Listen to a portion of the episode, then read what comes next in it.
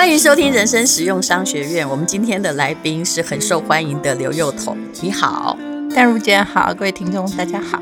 好，他的书呢，这人生赛道，勇敢试也要勇敢放弃。那这本书他是一个字一个字写的，文笔相当好了。当然之前他的确也当过文字记者，对啊，还有那个钓鱼台的节目主持人 哦，很多。就当时反正只要什么工可以打哈，我大概就是没有做过计程车司机，因为方向感不好，不认路。除了计程车司机以外，其他能赚钱的我都做了。我们曾经聊过，其实小时候打过的工，哈，有时候你念的科系反而不是你的出路，但是你打过的工反而跟你后来成功的东西有关系。对，主要是他训练了你，然后让你有某一种血缘的关系。而且最惨的是，因为我念的科系没有出路，叫做哲学系，蛮了不起的。然后，因为大部分的人一上哲学系，大概就是忙着转系之类的，所以我觉得这个事情也会促使必须要去打很多不同的工，好，就是一怕失业嘛，哈，还有二家庭的状况也没有真心很好，养活自己乃必须。对，不过其实当时的漂亮女生也有一半是在想说，哎呀，怎么样嫁到了金龟婿？你脑里没这个想法？然后我是天生反抗军呢，我老公都形容我说你是反抗军首领。想要嫁入豪门，基本上我觉得前提第一一定要听话，这件事情压根办不到。好，那我们现在呢就来聊一聊哈，大家都知道，就是他能够取得别人的信任。那之前他曾经来我们的节目中讲过，哎，创办科技公司啊，莫名其妙欠了六千万，又被朋友哈把空白票拿去黑道来讨债，然后怎么样一步一步解决的过程。那今天呢，我们就来讲说。我觉得你这个人呢，因是很多人在郭台铭要选总统的那段时间呢，有看到你嘛？那其实我知道要郭董是很好的人呢，但要跟他真的好好相处，也需要一定的智慧。哎，我这样讲有没有很委婉哈？那 我希望不要被他定。而且你叫做智多星。智多星，那是他有要交付很难的任务的时候，他就会夸奖我。哎，这已经不容易了哟。对，那那听到这句话，我心里就会剉咧蛋，就想说，待会要讲的事应该很难做到。你要出什么招？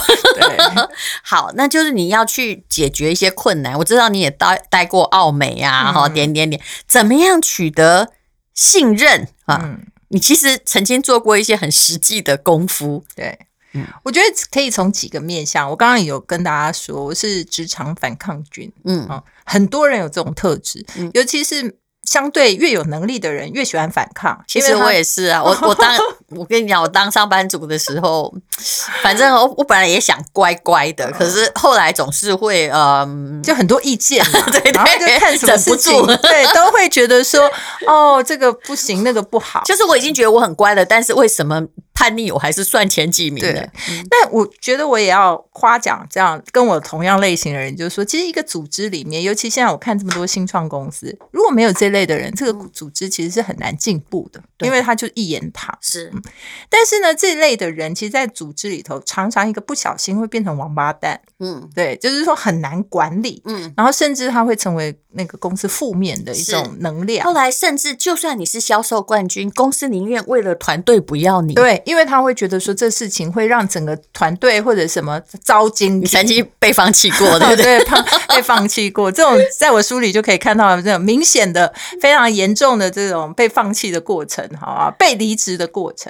但是后来我觉得我在澳美的时候，我的老板那时候跟我讲了一句话，嗯、他就说啊，你什么都好，但是啊，我想要奉劝你，就是说你对的，你是对的，你没有错，嗯、但是同时间别人也没有错，嗯。真的，他就这是个很高深的话哦。他就让我好好的去想说，你是对的，但不表示别人是错的啊。我们来讲那个被放弃过程。我知道你这本《人生赛道：勇敢试也要勇敢放弃》里面有写了，就是好不容易哈，当时就得到了，年纪也蛮大了，但是他很勇敢进取，就是 创业公司好像呃觉得不要有那么多头马车，那自己就先走出来，你觉得啊，我应该去这个大公司当公关，去澳美了，结果人家也。也用了我了，也不是第一次就用你啦，就中间当然还有个转折啦。然后我自己因为写了一个 SWOT 分析，把我自己分析了，然后说服了对方说，其实我真的会好好努力。是，那我进去以后呢，我也的确很认真努力。我有，我有，我认真努力，而且我觉得我什么事情都尽我最大的能力去做。但最后呢，我的客户，好，那是我最大的客户诺基亚。他们的总经理加上公关窗口找我的老板跟我吃一顿饭，但千万不要以为是来夸奖我。你本来以为我帮你的活动办的这么成功，其实你办的活动我都有看到，很棒。对对，好。嗯、但是呢，坐在那边呢，他其实是来客诉的，而且你在、欸，我在，哎呀，啊、非常有礼貌的客诉方式。但是我真的跟大家说，我在当年呢、啊，吃完那场饭，我都不知道我做错了什么。我就在那时候一直不断的觉得说，好了，那对不起啊，那我知道。但是我跟你讲，就是他到底客诉你什么？你可不可以稍微？我现在就是要跟大家说，其实最后我明白了，就是他们会觉得说，他们客户 永远得不到我的认同，会不会很好笑？你一点也不 sweet，对不对？对。然后呢，就是他们会认为说，为什么他们提出任何的方案、任何的 idea、任何的说法？都会被我反驳，先拒绝。对，因为我每一次的开头开场白都是，哦，这个不好，这个我其实觉得应该叭叭叭叭叭，或者说，哎，这其实可以怎样叭叭叭。其实你的目的是想把它推得更顺，可是你会觉得你这样不对，我想到更好的点子了。好，那这个其实是现在很多人的问题哦，因为你好优秀，别人都好笨，所以事实上慢慢的客户他会有两个问题发生。第一件事是。我们太自以为是了。嗯，我们虽然在我们的角度认为这件事情更好，但是内客户内部有客户内部的问题，他有别的目标跟别的想法，而且人家一点给你倒很久，他就会说：“哎，那个哈。”某个公司的刘小姐控制一下，对，我不想去跟他沟通。对，他觉得我们做什么他都不做。哎，他们公司是拿我们的钱的，你搞清楚到底是谁是谁的客户这样。嗯，然后第二个事情是，其实就算是你讲的真的很有道理，你也帮他做出更好的事情，但重点是他听了不舒服。他每天就觉得自己是个笨蛋，嗯、他每天他的存在目的只是彰显你有多聪明，来被你打击。那我觉得其实有一个事情说，嗯、我们那个行业其实叫知识型的顾问业或知识型的服务业。嗯，你其实某种程度哦、呃，就是我们那时候集团有个 trainer，因为我遭遇到很大的困难嘛，嗯，就跟他聊的时候，他就说，那就是要看你对自己的定位，嗯，你到底愿不愿意成为一个协助别人的人。还是你永远都想要站在别人的前面？就讲难听一点，就是说你是要帮忙他，还是你自己在强出头？对，而且就是说，你就算想要强出头，你也不见得是那个可以办到那件事情的人，而且那件事也不见得可能是你的事，所以你这时候就差点被离职啊！因为就是只有差点嘛，差点，因为你会觉得说，哎，我帮你活动办得很好啊，吃这顿饭我也一直在道歉。我到底做错了什么？嗯，然后是你不喜欢我，对，应该是，而且是你针对我。嗯，其实这不是只有出现在，只是我觉得客户那时候是用一个比较委婉的方式，但他也认为他要直说。但是我觉得有很多的状况，他可能也受苦很久。对，尤其你是在企业内部工作，还是你在跟别人互相相处的时候，有可能很多人都已经对你这样子深恶痛绝了，然后你还完全的浑然不知。说一个故事给你听，不是。前不久，企业都在做什么三百六十度啊，哦、对，什么考察。对对对，然后有一天呢，有个气管顾问就到了一家公司，这是真实的例子。那他们那个员工训练就请大家画自己，画一个你现实中的事物，嗯、代表你自己。自己。那有些人就会画扫把啊，或者是呃冷气机啊、冰箱啊之类的。他们里面哈，就大家对他评分最差、最难搞的那个人画了一个蛋糕。当他在发表的时候，大家看他说：“你画蛋糕什么意思？”他说：“你看，我就像蛋糕这么甜美，与世无争。”所有人都昏倒了。我们其实没有没有真正了解自己。对，所以我说自己有时候的观点跟别人看你的观点真的差异很大。但我后来可能。比较稍微更多的经验或更多的反省以后，就会知道说，有时候呢也是自己一种，嗯、呃，你知道吗？就是心里可能没有那么自信，一种强化自己外表的方式，嗯、因为你都想要用反驳别人跟。嗯讲话讲赢人家，来证明说我其实很可以，所以大家就可以知道我的状况了。因为那时候我好不容易才找到一个大公司的工作，想证明自己是很能干的，对，就要证明说我可以，我真的 OK。然后你知道，就过度了，过度用力的时候，你就会成为一个真的很讨人厌的人。所以就是怎么样去平衡，说你真的是很有意见，但是呢，你有很有看法。但是你也要知道，就是说，不是只有你是对的，别人也是对的。是，所以我就在书里大概教了大家一些，嗯，就是到底怎么达成共识的方式。那到底怎么达成共识呢？嗯，简单讲，其实就是这本书的一个意义，就是说勇敢是你要勇敢放弃。其实这个东西叫放弃你自己对于意见的所有权。嗯，因为绝大部分啊，如果两个人真的是正向在讨论一件事，不太可能找不到任何两个人的交集。嗯，但是呢，我们在讨论事情找到交集的同时，其实两个人都会想要证明这个好 idea，这个好想法，这个好说法是我想的。啊，因为你会希望说，你证明了这个是你想的以后，你希望别人来认同你。嗯，结果我后来呢，我就开始运用这个方式，就是你放弃这个的所有权，你把这件事说，哎，你刚刚的想法，这事情太棒了。嗯，那明明是自己想，都推给别人，你就说这想法太棒，而且你还可以帮他偷换一下，因为他讲的事情可能没有那么完整，uh huh. 你还可以把自己的想法偷换一下，放在他那里说，说、嗯、这太棒了，怎么可以想出这么厉害的方法？或者是当然不要太恶心了，你要稍微那个正常一点的。嗯不露痕迹的把这个事情 credit 推给他。其实如果用你这种方法的沟通的话，很多家庭没有那个代沟问题，对不对？那我家庭用的不好，工作场合用的比较好。那爸爸就就是你想的呀，对不对？哎，很棒，这个想法很棒。那接下来你就扩张这个想法，跟对方讲说：那如果这个想法很棒的话，嗯、我们可不可以因为这个样子，然后干嘛干嘛干嘛？这时候他接受的比例。因为他已经跟你在同一艘船上面的，对，对不对？那我问你一个问题：嗯、通常那个重要主管要去找一个假设脾气也不是很好的老板的提案，人家通常人家会当到那个老板地位，也很聪明。嗯、那你是假设你有个 A 想法，你会只告诉那个老板说：“那个，我告诉你，我想到了，是你你交办那件事是 A 想法哈，怎么样做会怎样怎样？还是你会给他几个备案呢？”我这边透露一下，我们。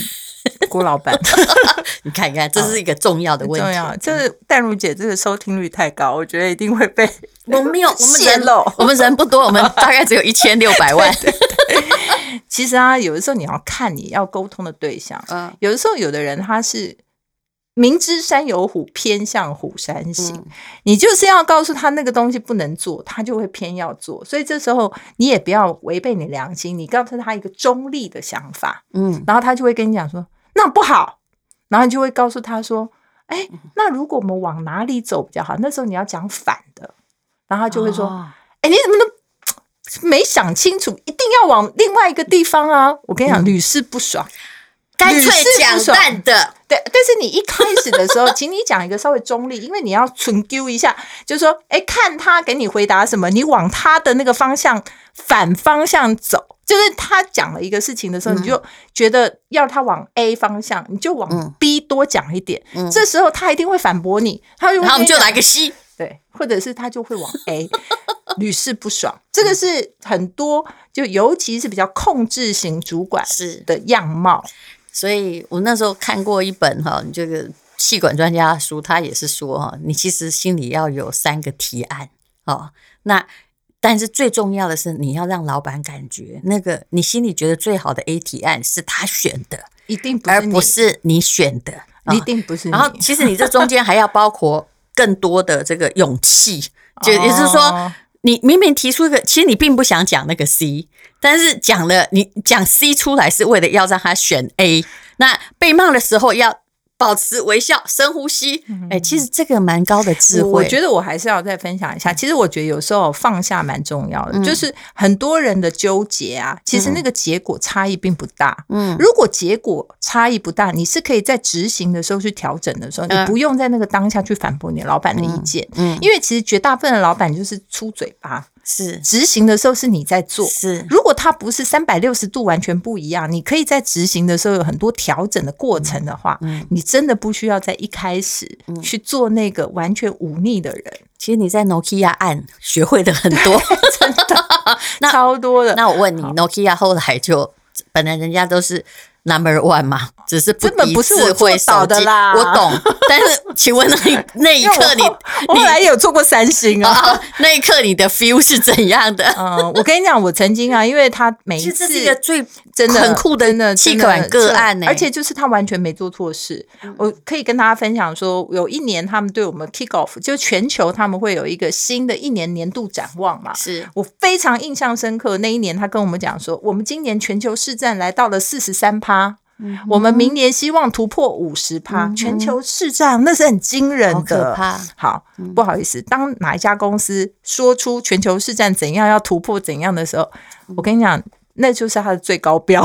你讲，我就从四十三趴以后，就再也没有看过比四十三趴更高了。各位，股票也是这样。当大家说哈，它要呃往这个一千元迈进的时候，通常也就是它最高标出现，因为大家都乐观想法。是，其实一堆人的乐观想法，常常导致最悲观的结局。对。然后，所以我在书里有讲了一个那个老猴子也要会新把戏这件事情。当然，跟诺基亚的兴衰。有关系，嗯，但是我觉得也跟郭老板他在做诺基亚这个案子的时候，嗯、在他因为他讲的是那个骇客任务里面那一只一按那个可以升起的手机。啊，然后那个可以再讲一次，对，就是他我们两个聊过这个案子，那个超厉害，嗯、因为他那时候啊，这个关键零组件啊，诺诺基亚请了欧洲一家公司做，做了半年了都没有做出来。当时就想说让红海试试看，结果呢就交给红海做这个关键零组件。当时没有给他看整只哦，只有看部分。然后十五天他们做出来，所以郭老板就自己拿着这个东西直奔芬兰找那个设计师。嗯，那以前他都是在外面等设计师，嗯、想说可不可以捞点新图来看看。这一次是设计师直接在等着他，看说到底是哪一家亚洲公司可以十五天搞，人家半年没弄出来。你看郭老板也看过人家好多脸色，他超多，因为他小郭。他当时不是郭老板，当时他说他自己是 小郭，然后他去把那个装上去以后呢，他就这样子一按，然后这个手机就升起来，一按那手机就降下去。所以他吃饭的时候就问那个设计师说：“哎，你是来诺基亚多久啦？嗯，啊，怎么会有这么有创意啊？做这个东西啊？”然后就他说：“没有，我才刚来诺基亚。”他说：“啊，那你？”之前在哪里呢？嗯、怎么会想到这个？对，怎么会想到这个呢？嗯、他就说：“哦，我之前在那个诺基亚总部对面的公司。”他说：“那对面公司做什么？”嗯、他说：“哦，我以前设计电梯的，上升下降，下降上升。其实我也没有很有创意，我只是每天看着电梯，后来想说，嗯，它也可以像电梯，是这样。所以其实有的时候创意，当然这个是这个故事就有两面啊。一面是说你的创意常常来自于套进别人的靴子里。”有时候，当然你在你自己的本行里头想不出来，嗯，你可以想一想说，哎，如果你是个电影导演，你会怎么做？或者你就会想一个不一样的方法。嗯，但是它也代表另外一件事情，就是说你一直在做某一件事情，你的惯性也不会改变。所以就是你说坐电梯，他就来手机也坐电梯。那如果说他又没有办法改变惯性的话，他其实这是他第一只也是最后一支。所以。我跟你讲，这个故事呢，就是郭先生一直讲一直讲，因为那手机一直放在他桌上，嗯，所以看到他就讲一次，看到他就讲一次，他有两面的意义的。然后再加上说，我以前有诺基亚这个客户，嗯，他所描述的那个芬兰场景，那个 Hebe 的感觉，哦，我真的是太感受非常的深刻，你知道？虽然他每次一讲，我都在下面偷笑，然后人家就有很我很狗腿，因为那个故事他讲一百次，为什么我还会 笑？不好意思，这个也是我崇拜你的地方，但是真的蛮。老公如果讲的笑话，你可以笑一百次。我跟你讲，你婚姻一定美满。老板的笑话可以，因为我真的觉得听了，我就因为我会想联想到那那个我那个风景。我个人觉得你是在得意的笑，对，真的觉得很好笑，就觉得说哦，真的真的。所以在这里面，其实坦白说啦，就是学习我书里头，当然是。根据这三十年很多职场上的事，是，但是我觉得他讲的几个东西真的也是受益良多。我觉得你写的很好啦，嗯、就是把人生做了很好的归纳，而且每一段日子哈，不管是倒霉的或者是开心的，全部都有反省。人生赛道，勇敢视野要勇敢放弃。谢谢刘宥彤，谢谢，谢谢淡如姐。